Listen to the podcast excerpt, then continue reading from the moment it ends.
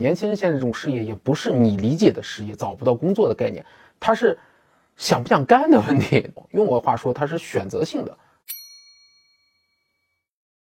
这个问题呢，我觉得应该啊分开去看啊。目前的这个统计数据中的这个居民储蓄呢，我们说其实呃对于每个不同的人来讲，这个差异性非常的大。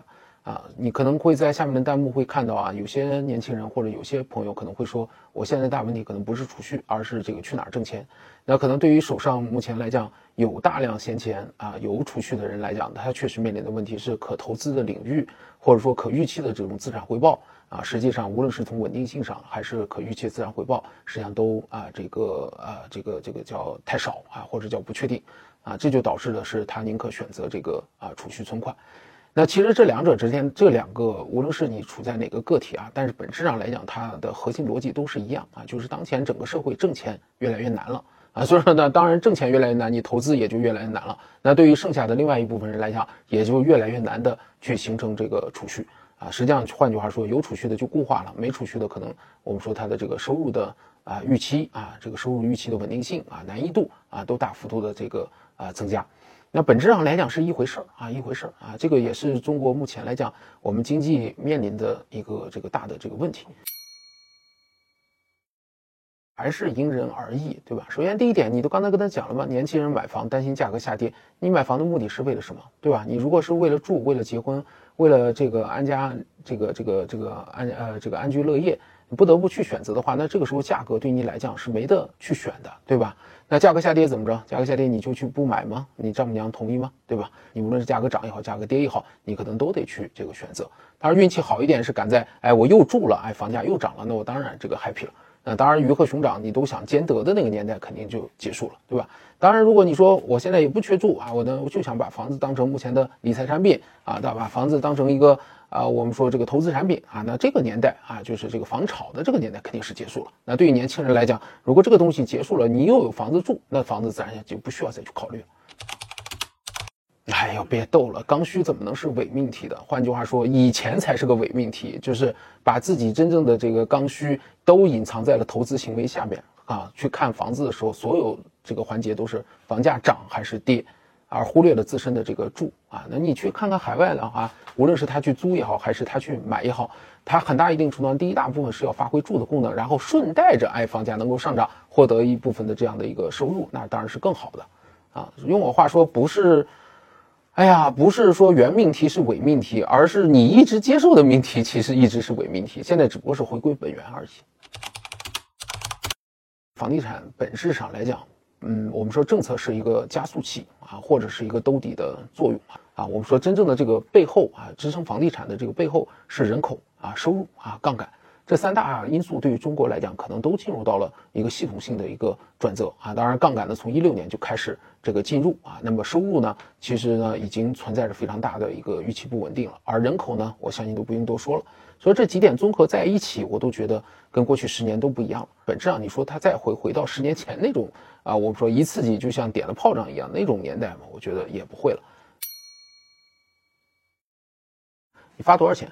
发两百块一点用都没有，对吧？你如果一个月发五千，那是可以的，对吧？但是呢，你很简单，你会那么做吗？是几亿人一月发五千，你自己算算财政能够出多少钱啊？所以这就是我们说现在最大的这个问题啊，最大的这个问题。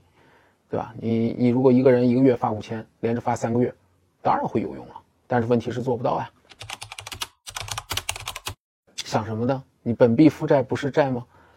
美呃美国也好，日本也好，它的债务是全球买单的，它的债务是由全球资产作为信用担保了。除了这一些国家以外，我们说新兴市场也好，包括中国在内，你的本币债务都是本币资产做担保的。如果你大规模的超发自己的本币债务，那你的汇率会怎么办？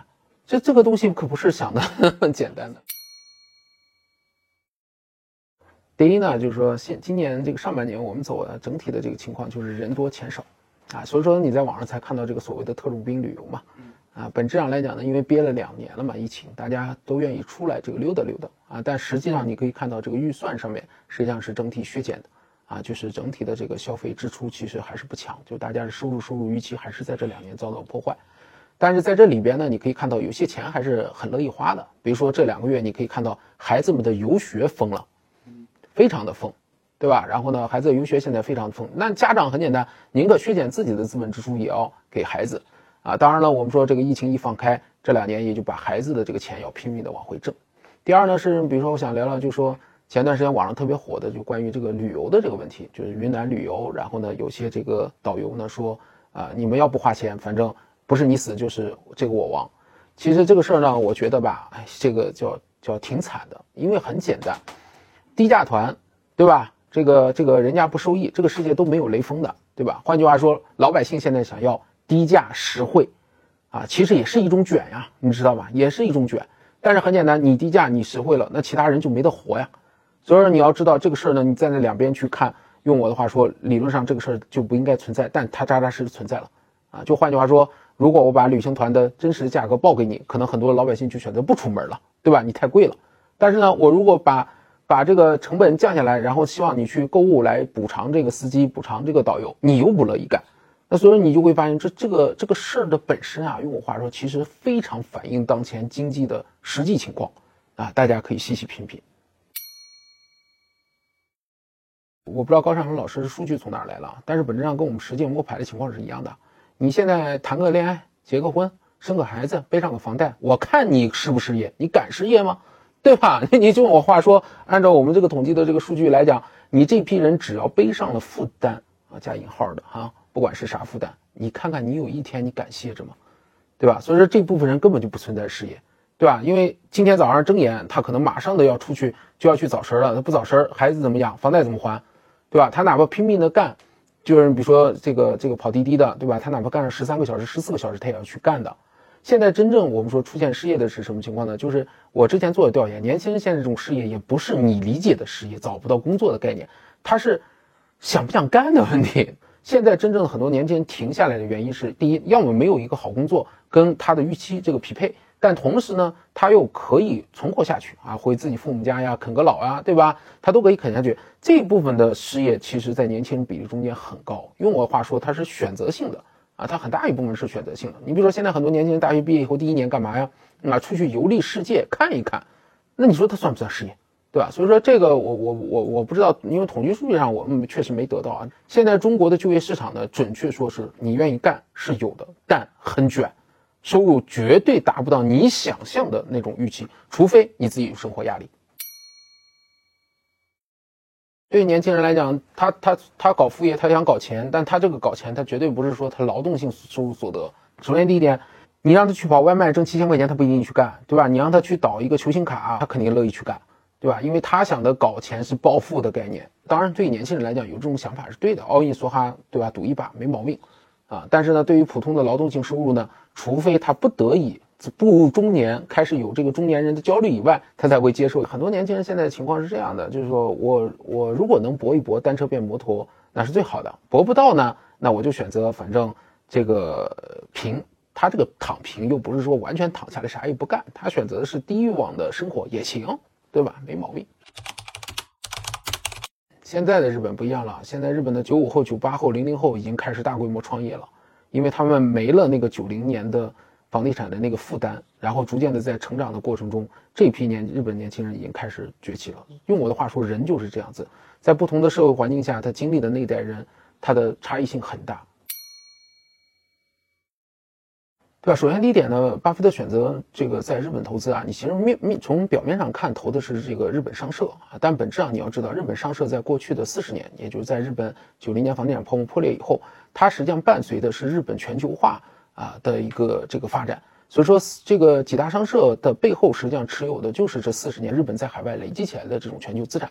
那另外一方面呢，我们说，呃，从更长久的角度去看，日本可能要从这过去的三十年的这个我们说主要依靠着海外资产啊来去支撑的这种模式开始发生变化了，也就是日本可能也从大周期里要逐渐调整出来。那这时候日本的资产啊，日本计价的本币资产可能就是一个比较呃低的一个洼地。那对于巴菲特来讲，无论是政治上，还是这个经济账，他算完，这都是合适的。嗯，当然了，我们说老头的投资呢，可能不带有太强的一个预期性。我猜他可能是已经看到了啊，这个下一轮全球化啊，或者叫下一轮这个啊，我们说这个这个重构的这种全球化供应链关系中间美日之间的这种分工啊，所以对于他来讲，他的选择啊，其实是这样的一个多重考虑。你要知道啊，中国的指数特征跟其他指数特征是完全不同的。中国的证券市场，你如果单纯的看指数的话，它永远在三千点，那是有原因的。国内呢，我们说有很大一部分权重是国有企业，那这个国企呢，它不会这个权重，它不会去给你剔除的，它只能稀释。举个例子，你这个企业崛起了，能不能把中移动、中电通，对吧？中石油、中石化给剔出去？不能的，对吧？你崛起一个苹果，能不能把它剔掉？剔不掉。那你稀释，那你这个指数当然没有海外强了，对吧？所以说。海外其实以它的指数呢，能够隐含的应该说是不断淘汰下来的强者。那么美国市场呢，你可以看到它是一个典型的优胜劣汰，也就是简单讲，你哪些公司这个这个越来越强大，越来越强大，你的市场的权重就会越来越大，越来越大。那所以说很多呢，你就会发现它呈现的，对吧？早些年的时候是工业类股票，然后呢到信息技术类股票，再到科技类股票，它是一层一层迭代的，对吧？没有永远的这个老大，对吧？你可能当年是福特，对吧？在后边你可能是啊，比如说波音，再后头你可能就咵就切换到微软，再后头你可能切换到苹果，它是优胜劣汰的一个过程，指数权重这个不断在调整，所以才能导致它一百年是不断的这个上涨的。它没有衰退，这一点呢，我觉得很多人是有一个误区的，因为过去四十年对于美国的这个经济它的这个结构来讲，它利率上就养成了大家的一个。啊，这个惯性的思维啊，加息，美国会这个衰退，啊，但是呢，你要知道这个本质的这个逻辑呢，是在于美国的内部的薪资收入增速是不提高的，所以说呢，你的名义利率一旦抬高了以后，那么它的经济的系统性风险就会产生。以后呢，美国呢跟过去四十年是不一样的，啊，也就换句话说，在进入到逆全球化的过程中，其实整个全球产业重构了以后，对于美国底层居民的薪资收入增速来讲，可以保持相当长一段时间的这个稳定。